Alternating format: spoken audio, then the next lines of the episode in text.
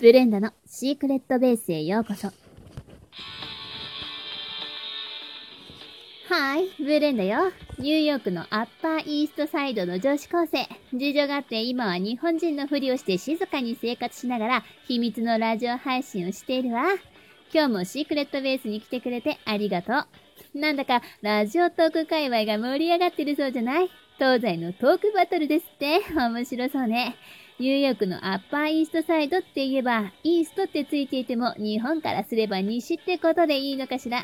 でもね、不思議なことに、ブレンドはニューヨークの名所の思い出がなぜか全く思い出せないの。漫画やドラマとかでもよくあることでしょ？ここぞって時に頭痛なんかがして、その部分の記憶がこっそり思い出せないってこと。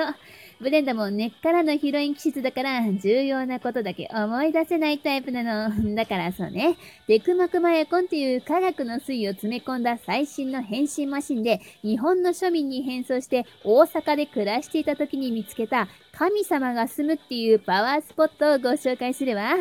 そのパワースポットっていうのは地元にある焼肉屋さんなんだけど、特に有名店ってわけでも特別美味しいってわけでも激安価格ってわけでも田村健二が経営してるってわけでもない普通の店よ。最寄り駅の近くの焼肉屋さんっていうとそこぐらいしかないから、地元の人は大体そこに通っていたの。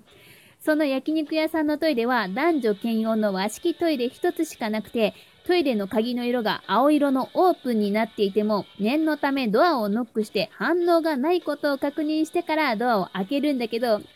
ずと言っていいほどお尻を丸出しにしたおばあさんが入っていて、いやー、やっといてや、エッチー。と言って、お尻を突き出して見せてくれるの。とってもエキセントリックなシステムよね。食べたお肉を全部リバースしてしまいそうなほどの衝撃を受けること間違いなしよ。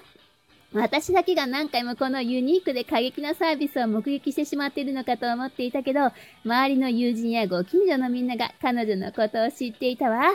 大阪では通天閣っていうタワーにある全知全能の神ビリケンさんの足の裏に触れるとご利益があるって話だけど、私の地元では彼女はトイレの女神様っていうことで、彼女のお尻に触れると何かしらのご利益があるって言い伝えもあったわ。実際に怖くてお尻に触れたって話は聞いたことがなかったけどね。彼女が頻繁に出入りしていたせいで苦情が来たせいなのか、トイレの女神である彼女を追い払おうとしたせいなのかはわからないけど、そのお店は数年後に潰れてしまったの。